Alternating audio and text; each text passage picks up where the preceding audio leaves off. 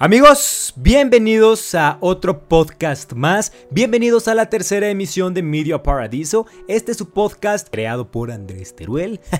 para los que no me conocen, realmente no lo saben, pero para los que me conocen, sí, obvio. Mi saga favorita es El Señor de los Anillos, ya, ya que yo creo que de todas las sagas que existen, esa es la mejor. Ya ver, estoy diciendo yo creo. Es probable que quien me esté escuchando me diga, no, Harry Potter es mejor. Sí, Narnia es mejor. No, claro que no.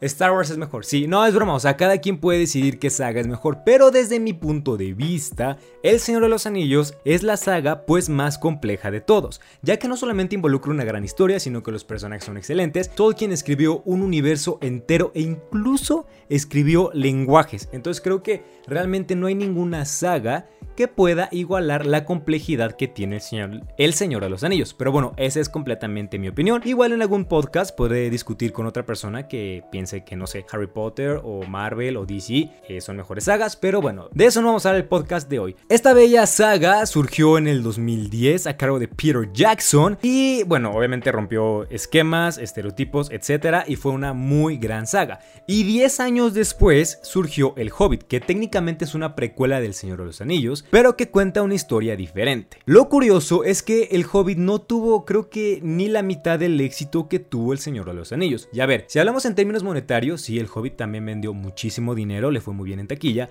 pero a la gente, a la crítica y a todo el mundo en general, pues no le gustó igual que El Señor de los Anillos. Y es algo muy interesante y es justamente lo que voy a hablar en este podcast. Porque El Hobbit no tuvo el éxito que sí tuvo El Señor de los Anillos. Comencemos.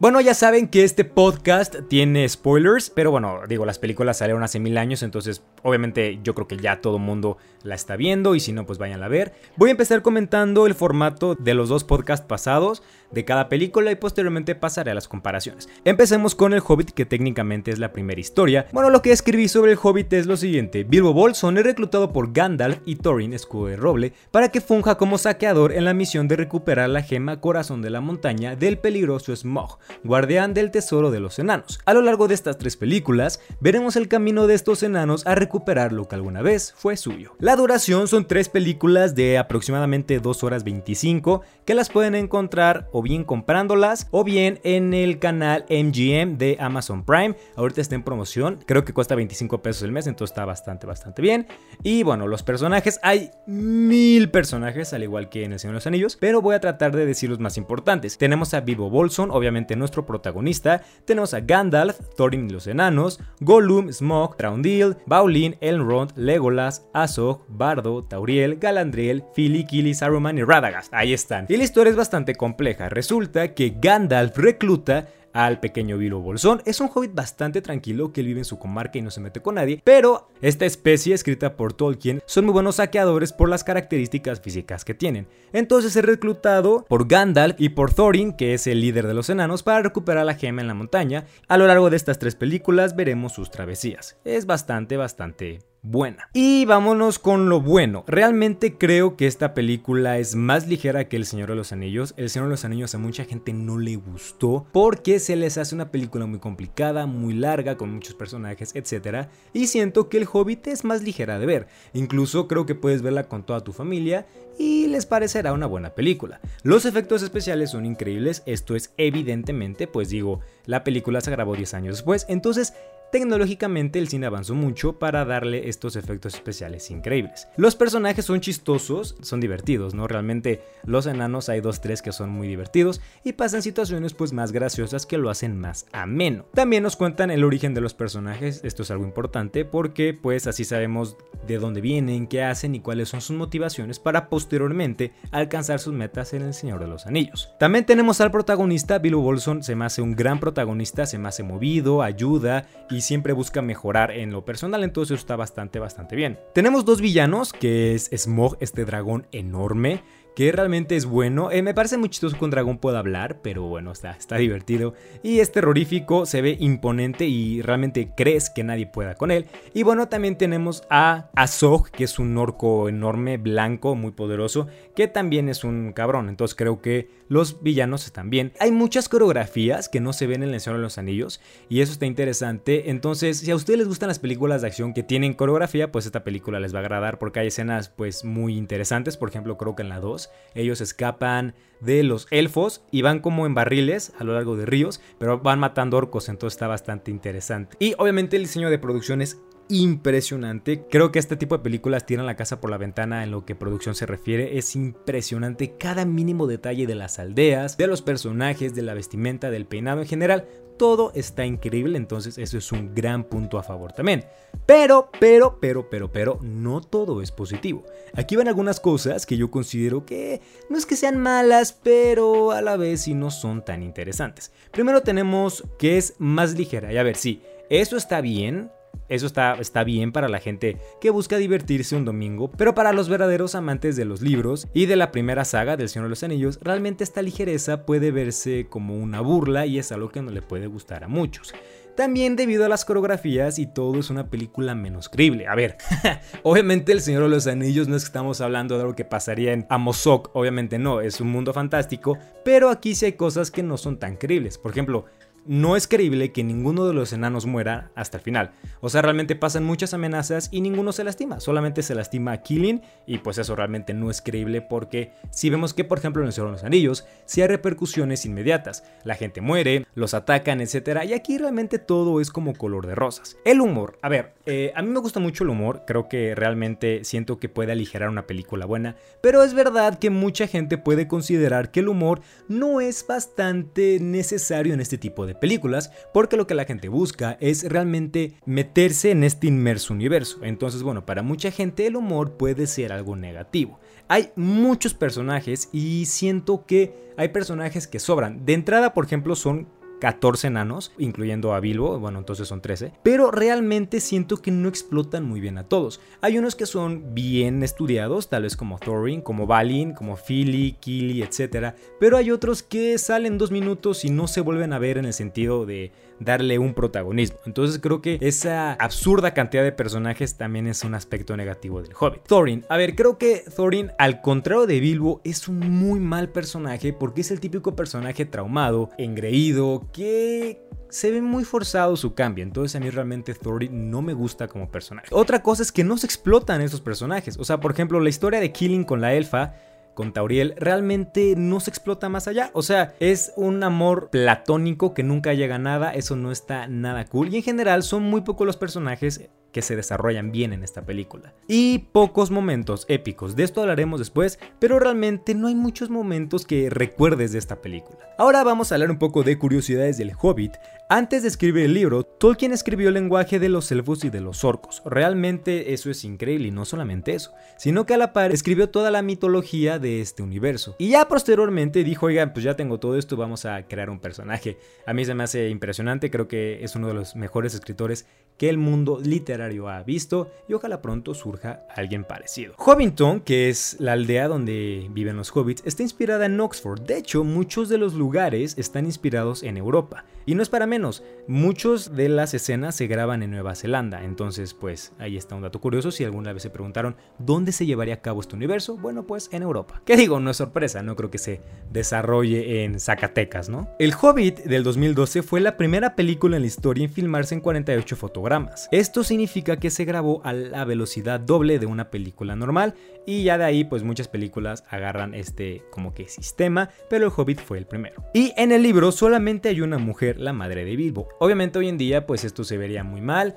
se vería como una película machista, ya ven que mucha gente se ofende muy fácil y por eso decidieron meter a más mujeres en la película, pero no, en el libro solamente existe una mujer. La película es recomendada, pero por supuesto que sí, claro que sí, es una gran película, tiene sus efectos pero creo que es un sí absoluto. Ahora pasemos con El Señor de los Anillos. Aquí un poquito la receta. Seguimos la historia de un hobbit, pero ahora de Frodo Bolsón, nieto de Bilbo quien junto a la comunidad del anillo debe de emprender un viaje hacia Mordor para destruir el anillo de poder, para así terminar de una vez por todas con Sauron, el señor del mar. Técnicamente esa es como la historia. La duración son tres películas de 2 horas 25 minutos tal vez, y esta a diferencia de las pasadas, sí se puede encontrar regada tanto en Amazon Prime como en Netflix. Entonces creo que esto es un poquito más accesible de ver y pues está bastante bien. Personajes, aquí me voy muy rápido porque igual son muchos. Empezamos con Gollum, Gandalf, Bilbo, Elrond, Legolas, Galadriel, Saruman, Aragorn, Frodo, Sam, Sauron, Orwen, Gimli, Nazgûl, Eowyn, Boromir, Elrohir, los Ents, Chaldean, Merry, Pippin, Faramir y muchos, muchos más. Pero creo que aquí los personajes sí son icónicos, todo el mundo recuerda al trío de Aragorn, Legolas y Gimli. Y Gimli. Ay, nunca sé cómo se pronuncia, no me vayan a odiar, una disculpa. Y bueno, pasemos rápido a lo bueno. La película es épica. En general, cada escena de la película es épica. Y tú terminas de ver la película y si te quedas con varias escenas muy interesantes. Creo que a mí personalmente mi escena favorita de todos los tiempos es en la tercera cuando están en la guerra y llega el ejército con ese sonido, con esa música de fondo, etc. También cuando llegan los elefantes está impresionante cuando contactan a los no muertos. Igual en la primera cuando regresa Gandalf y llega con la luz y mata a todos los orcos. En general es una película con muchísimos momentos épicos que sin duda alguna es muy difícil que una película actual pues supere ese tipo de epicidad. También tenemos la música. La música, bueno, hace poco hizo un top y realmente la puse como la mejor música en una película. Obviamente aquí pues sí hay más discusión porque hay películas que para mucha gente tiene mejor soundtrack, pero desde mi punto de vista cada canción de esta orquesta es maravilloso, encaja perfecto y te hace sentir como si estuvieras en ese mundo. Entonces en general para mí la música es de lo mejor que tiene esta película. El universo es vasto, realmente hay todo y aquí a diferencia del Hobbit se explica un poco mejor los lenguajes, las tradiciones, los personajes, las culturas, todo. Entonces realmente es increíble, creo que Incluso Duolingo podría dar clases de elfo. Élfico, perdón. No sé, hay que mandar la propuesta, estaría bastante interesante. Los personajes, al igual que las escenas, son épicos. Realmente creo que todo mundo recordamos esa valentía que tiene Aragón, ese poder que tiene Gimli esta sabiduría de Gandalf, la habilidad que tiene Legolas, la valentía de la comunidad del anillo. En general creo que todos los personajes son muy buenos. Bueno, a ver, obviamente no todos, hay personajes que son súper olvidables, pero en general los personajes son bastante, bastante buenos. Las escenas de acción son increíbles. Creo que no son tan coreografiadas como en el Hobbit, eso es verdad, pero creo que esto lo hace ver un poco más real, ya que, bueno, obviamente si peleas con orcos, pues no vas a andar bailando, ¿no? Lo que quieres es matarlos, y creo que esto lo logra bastante, bastante bien. El diseño de producción es enorme, es increíble, es gigantesco. Y aquí hay un punto, a diferencia del Hobbit, que el Hobbit ya se usó mucho CGI. A ver, obviamente en el otro también. No es que fueron a buscar mamuts de algún lado. A lo que voy es que, como se grabó a principios del siglo XXI, también tuvieron que usar muchísimos escenarios reales. Entonces creo que eso está también bastante, bastante bien. Y lo que les dije, creo que desde mi punto de vista es el mejor universo que existe en una película. Aunque bueno, ahí me gustaría que en los comentarios, si es que lo estás viendo en YouTube, pues me dijeras cuál es el mejor universo desde tu punto de vista. Creo que estaría bastante interesante abrir un debate de eso. Pero también tiene cosas malas. La primera es la duración. A ver, creo que es una película que dura casi 3 horas. Creo que muy poca gente pues le gustan películas tan largas porque tendemos a aburrirnos. Y aunque hay escenas de acción muy interesantes, la verdad es que también hay mucho diálogo, muchas explicaciones y eso puede llegar a cansar un poco al espectador. Entonces ese puede ser un pequeño punto negativo, pero en general si te gusta la película yo creo que no tendrás ningún problema con la duración. Y eso que no estamos hablando de las versiones extendidas, porque cada película dura como 3 horas y la versión extendida que se le aumenta casi una hora. Entonces creo que por las tres películas, si no me equivoco, son 12 horas de duración, entonces ya está un poquito, poquito cañón. Pero bueno, no realmente el mundo es tan vasto que no se puede explorar en, en ese tiempo. Entonces pues, esa es una espada de doble filo. Puede confundirse, eso es verdad, creo que es una película que tienes que ver varias veces para entenderle completamente, porque si la ves una vez te puedes perder en los personajes, en los nombres, en quién es rey, quién es hijo del rey, quién ocupa acá, este quién es, de dónde salió, qué vende, qué todo eso. Entonces, si te pierdes un poquito y te distraes, realmente siento que sí te puedes perder un poquito de la experiencia. Y el protagonista es malo, vamos a ser bastante honestos. Creo que realmente Frodo es uno de los peores protagonistas que existen en todas las películas, ya que juega como el típico personaje de rescátame porque no puedo hacer nada. Y vamos con unas curiosidades. Andy Serkins, quien es Gollum, y no solamente Gollum, la mayoría de personajes de CGI que no tienen un rostro humano, pero que son interpretados en el cine, son por este actor. Entonces no solamente es un excelente actor, sino que durante todo el rodaje ayudó a Peter Jackson, el director, a hacer algunas escenas, lo cual está bastante interesante. Se grabaron las tres películas al mismo tiempo para ahorrar costos de producción, y esto es algo que se hace hoy en día. Si no me equivoco, creo que Avatar también se hizo así, y muchas películas hacen esta práctica para ahorrarse dinerito. El actor que interpreta a Aragorn, que se me fue su nombre, pero que lo quiero mucho, Vigo Mortensen creo que se llama, se rompió los dedos del pie a patear un casco en una escena. No me acuerdo bien en qué película es, si no me equivoco es en la 1 o en la 2, pero él patea un casco de orco y en la película hace como un grito de dolor. eso, eso pasó en la vida real, o sea, sí, sí se desmadró el pie, entonces, pues un actor bastante comprometido. En la batalla final, la que está enfrente de las puertas negras, en la tercera, el pequeño grupo de humanos comandado por Aragorn, la mayoría eran extras del ejército de Nueva Zelanda. Entonces está muy interesante que imagínate que llegan con el coronel así de ¿qué vamos a hacer hoy, señor? Vamos a ir a grabar El Señor de los Anillos 3. Ay, qué tragedia, ¿por qué vivimos en México? Muchas veces, obviamente, los fans de las películas se quieren meter al set para ver a sus actores favoritos. Y aunque la mayoría de las ocasiones, la gente que está al cargo de la producción se encarga de sacar a estas personas para que no estén molestando, Peter Jackson dijo, hey no, Aquí todos son bienvenidos y muchos de los orcos que vemos a lo largo de las películas son de hecho fans. Entonces imagínense qué interesante que tú vayas por un autógrafo de, no sé, Peter Jackson y te digas como, oye, ¿quieres ser un orco? Total feo ya estás, ¿no? no, no es cierto, no es cierto, todos son hermosos. Y la película recomendada, por supuesto, claro, obviamente es una gran, gran película. Creo que, como lo dije hace un ratito, puede llegar a abrumarte un poquito, pero si le pones atención y si la disfrutas, creo que es una excelente manera de pasar el tiempo. Y bueno, ese es prácticamente un resumen de ambas películas. No quise divagar mucho porque si no esto duraría mil horas y digo, sí, hay podcast que duran dos horas, pero no sé, no, no, no quiero hacerlo así. Así que ahora vamos a pasar a las comparaciones y a las diferencias del por qué el Hobbit no alcanzó ese éxito que sí tuvo el Señor de los Anillos. Empezamos, el Hobbit es más ligero y hay más humor. Y a ver, yo entiendo antes de que vayan a crucificar a Warner por hacer esto, no, a ver, entiendan. Creo que realmente las películas tienen que adaptarse al público actual. Esto es un poquito lo que pasa con Marvel. Mucha gente se molesta que los personajes se la pasan haciendo bromas haciendo chistecitos y no se tomen en serio. Ya aunque yo soy una de esas personas, tengo que admitir que obviamente las empresas tienen que hacer lo que les deje más billullo. Entonces la gente sabe que el público que más deja son los niños. Entonces, la mayoría de las películas están enfocadas para este público. Y El Señor de los Anillos, como se lanzó en el 2003, pues realmente sí tuvo éxito, pero pues no veías a ningún niño hablando del Señor de los Anillos. En cambio, el Hobbit como que quisieron indagar y decir, bueno, a ver, vamos a captar al público más joven. Entonces vamos a poner humor, vamos a hacerlo más ligero, más momentos que rompan el hielo, así. Entonces, ok, puedo entender que la gente no esté muy de acuerdo, pero creo que esta sí es una cosa justificada y aunque yo no estoy de acuerdo, puedo entender por qué lo hacen. También el Hobbit es más coreografiado y como lo dije hace un rato, esto le quita realismo. Si hay escenas que dices, ay no mames, o sea, se ven muy padres a la vista, pero dices, no mames, o sea, esto jamás pasaría. Digo, a mí me, da mucha risa esa que les digo del laguito con los barriles, pero hay una de Legolas en la tercera película que se está cayendo un puente y el güey va pisando en el aire como diferentes ladrillos y llega. O sea, esas, esas sí son cosas que dices, no mames, o sea, eso jamás pasaría. Y esto también, volvemos a lo mismo, le quita un poquito del realismo que curiosamente logró conseguir El Señor de los Anillos, a pesar de que son películas completamente de fantasía. El Hobbit tiene muchos personajes y a ver, El Señor de los Anillos no es que tenga cuatro, pero siento que en El Señor de los Anillos sí logran desarrollar un poquito mejor a cada uno. Cada uno tiene su tiempo en cámara y podemos entender su humor, cómo son, qué quieren, sus frustraciones, etc. Y en el Hobbit no, en el Hobbit todo se enfoca a Gandalf, y a Thorin. Realmente incluso Bilbo no se ve mucho en las películas, pasa a ser un personaje secundario, pero en general los personajes no se explotan tan bien.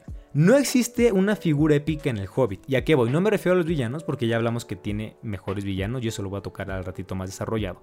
Pero en el lado de los buenos, en el lado del equipo, realmente no hay una figura con mucho poder y así como épica como lo es Aragorn. Aragorn es probablemente uno de los personajes más, ¿cómo decirlo?, más inquebrantables del mundo del cine. Y en cambio, Thorin es malo, eh, se enoja, es como, ay no, no sé qué, ay estoy traumado, ay no, no, no. Y siento que le quedó muy grande el puesto de Aragorn porque obviamente técnicamente son parecidos, pero no creo que no, no, no le quedó bastante bien y tuvieron que recurrir a personajes como Gollum, que es muy querido por todos, y por Legolas, que Legolas sí se ve muy bien, pero volvemos a lo mismo, siempre es un personaje secundario. Creo que aquí el personaje que resultó bastante bien fue Tauriel, esta elfa que no estaba en los libros, pero se inventó para la película y creo que tiene un gran, gran éxito, me gustó bastante y bueno, creo que en general es un gran personaje. El Hobbit no explota a los personajes, o sea, es que esto ya lo, ya lo hablamos, realmente en el Hobbit se pierden muchos personajes y es una pena porque ¿por qué vas a meter tres enanos si solamente vas a contar la historia de cuatro? Creo que incluso menos enanos hubieran visto mejor, aunque puedo entenderlo como pues para hacerlo más épicas las batallas, para darles más dinamismo, más comedia, porque realmente la mayoría de los enanos están para una situación de comedia, como es justo cuando entran a la casa de Bilbo en los primeros minutos del Hobbit. Entonces creo que está muy mal que no se haya desarrollado, por ejemplo, les digo, para mí algo que no le perdono al Hobbit es que no se desarrolló bien el amor de Kili y de la elfa y de Tariel, porque realmente fue para nada, fue como un amor platónico y no me gustó el triángulo amoroso y no se desarrolló bien. No, en general no, no estuvo, no estuvo bien. También el Hobbit no cuenta con momentos super épicos. Esto es algo que ya lo hablamos. Realmente en El Señor de los Anillos tenemos momentos que dices, wow. Y en el Hobbit, a ver, hay momentos muy padres, como cuando muere Sauron, que así se muere un protagonista que así se mata un villano, esto va directo para Harry Potter. ¿Qué es esa de, ay, me muero como Voldemort y ay, me hago rositas que vuelo por el aire? No, así se muere cayéndose, así bien, me gustó.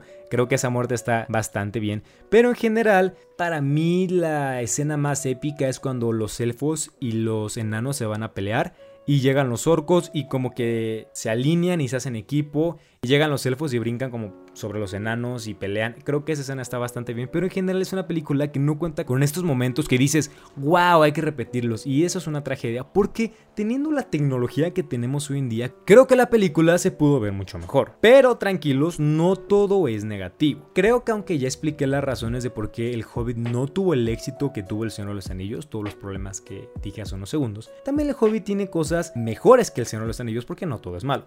Lo primero es que el Hobbit es más ligera y está enfocado a un público más infantil, o tal vez no más infantil, un público más joven, ¿no? Como que quiso captar a los chavos, a la chaviza, y creo que lo puede lograr. Si tú ves esta película con tus amigos y no les gusta el Señor de los Anillos, probablemente esta sí les guste. Entonces, creo que eso es un aspecto positivo, porque el Señor de los Anillos, sí desde mi punto de vista, es una película de culto. Explica el origen de los personajes, aunque es verdad que hablamos que no desarrolla bien a los personajes, nos cuenta cómo llegó el anillo con Bilbo, eso está bastante bien porque en el Señor de los Anillos se los da y ya. También nos cuenta qué onda con Sauron, cómo surge, cómo surgen los problemas, cómo recuperan la montaña, entonces creo que eso también como que ayuda a que el universo como que se entienda un poquito mejor.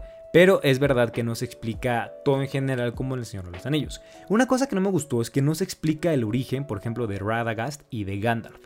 Solamente se explica que son cinco magos, pero realmente no se explica en general qué onda, quién los puso ahí, cómo nacieron. Y eso sí me hubiera gustado verlo. Mejores villanos. Esto ya lo hablamos, creo que Smog es muy bueno. Y creo que los villanos de Señor de los Anillos es que Sauron, como explico, Sauron es muy imponente, pero realmente no habla. Entonces cuando un personaje no habla, es complejo de decir como, ay, wow, qué gran personaje. Porque, obviamente, los humanos empatizamos con las emociones y con los diálogos que dicen los personajes. Entonces, en general, el hecho de que el dragón pueda hablar Smog, pues sí es un poquito bizarro, pero creo que podemos entenderlo un poquito mejor. Y el orco me gustó bastante. Yo hago la comparación del orco de Azog con el orco grandote de los Urukai de la primera película del Señor de los Anillos. Obviamente, Azog es mucho más fuerte y me gusta, me gusta también cómo se ve, la fortaleza. En general, creo que es un muy buen villano y creo que su muerte también está como interesantona. Y aquí, aquí, me, aquí me quiero detener un poco. Creo que si algo tiene el Hobbit mucho, pero mucho mejor que el Señor de los Anillos, es el protagonista. Realmente Frodo en los libros no es como tan miedoso si lo quieren ver así. Pero no sé por qué en la película lo hicieron tan temeroso. Realmente Frodo es una persona que le tiene miedo a muchas cosas y que la mayoría de veces solamente es rescatado por Sam. Que Sam es uno de los mejores personajes secundarios que existe. Esto es verdad. Es como complicado porque, por ejemplo, a pesar de que el Hobbit tiene mejor protagonista, el personaje secundario, que son todos los enanos y técnicamente Thorin, pues es peor. Aunque hay un personaje muy interesante del Hobbit que me gusta mucho, que es Baulin. Es este enano de cabello blanco que es como el maestro, creo que eso es un muy buen personaje, pero obviamente no llegamos a empatizar con él como lo hicimos con Sam, que desde mi punto de vista es el mejor acompañante de una película. Pero sí, realmente Frodo eh, le tiene miedo a todo, todo le sale mal, tienen que rescatarlo todo el tiempo, tiene estos desmadres de vete a la fregada Sam, me voy a quedar con Gollum, el anillo, entiendo la fortaleza del anillo, pero siento que Bilbo lo hace mejor. Bilbo, curiosamente, es completamente lo contrario. Bilbo es ese güey que nadie cree nada de él y él solito ayuda a todo mundo. Él saca a los enanos de apuros muchísimas veces y a pesar de que no es un personaje pues que se vea rudo, él entra a los chingazos al final y creo que es un personaje bastante complejo porque toma decisiones que afectan el universo y eso está bien. Me gusta un personaje que tenga ese valor de decir, por ejemplo, me voy a robar la roca esa, la gema de la montaña. Eso está bastante interesante y es un personaje que a pesar de sus buenos modales, de su corta estatura y todo en general, pues se llega a imponer ante algunas personas y eso está bastante bien. Un personaje también interesante que digamos puede llegar a ser el protagonista ya en la segunda y tercera película es Bard. Este personaje que está muy interesante, que es este humano que al final se queda como el rey del pueblo ese que está en medio de la islita. Y también está bien, como que no se ve forzado y me gusta. Y creo que ese podría ser el equivalente a Aragorn, ahorita que lo estoy pensando. Pero Thorin pues llega a fallar en ese aspecto. Entonces está muy interesante que se hayan como redimido de sus errores con Frodo en Bilbo. Eso me gusta mucho y creo que Bilbo es un gran protagonista. Y mejores efectos especiales. Creo que, a ver, obviamente como lo hablamos, son 10 años de diferencia. Si sacara una película, otra de Tolkien, pues obviamente se vería mejor porque la tecnología ha avanzado. Aunque cabe resaltar que El Señor de los Anillos ha envejecido bastante bien. Tú ves la película y por alguna u otra cosa te puedes dar cuenta que ya se grabó previamente, pero en general es una muy buena película con excelentes efectos especiales. Pero sí, El Hobbit tiene mejores efectos especiales, obviamente, aunque siento que sí llega a pecar de algún exceso de CGI. Por ejemplo, los elfos se ven bastante, bastante, pues falsos algunas ocasiones, pero en general el dragón, el oro, los orcos, las peleas, todo eso se ve pues mucho mejor. No diría mucho mejor, pero sí mejor que en El Señor de los Anillos. Y bueno, ahora van unas pequeñas curiosidades sobre ambas películas. Tolkien dejó algo en claro. Ok, adapte quien quiera mi película, menos Disney. Esto es algo muy interesante porque es algo que es como impensable hoy en día, ya que Disney tiene el monopolio del entretenimiento. Pero a Tolkien no le gustaba cómo trataba a sus personajes y dijo: ¿Saben qué?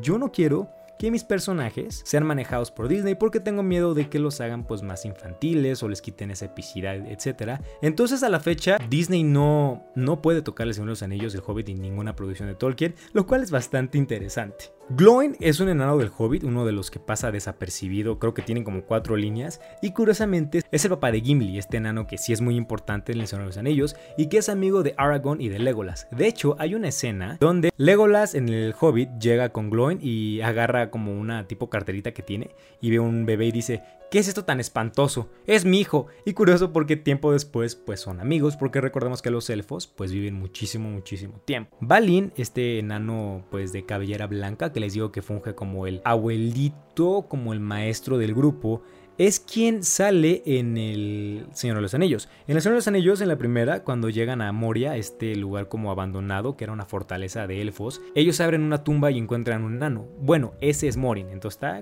curioso ese, ese pequeño detachito. Y por último, Tolkien, el escritor, era amigo de de C.S. Lewis, que es el autor de Crónicas de Narnia, y juntos pertenecían al Inklings, que era un grupo de escritores pues muy importante de Gran Bretaña. Un dato curioso es que de hecho El Señor de los Anillos se leyó por primera vez en una de estas reuniones.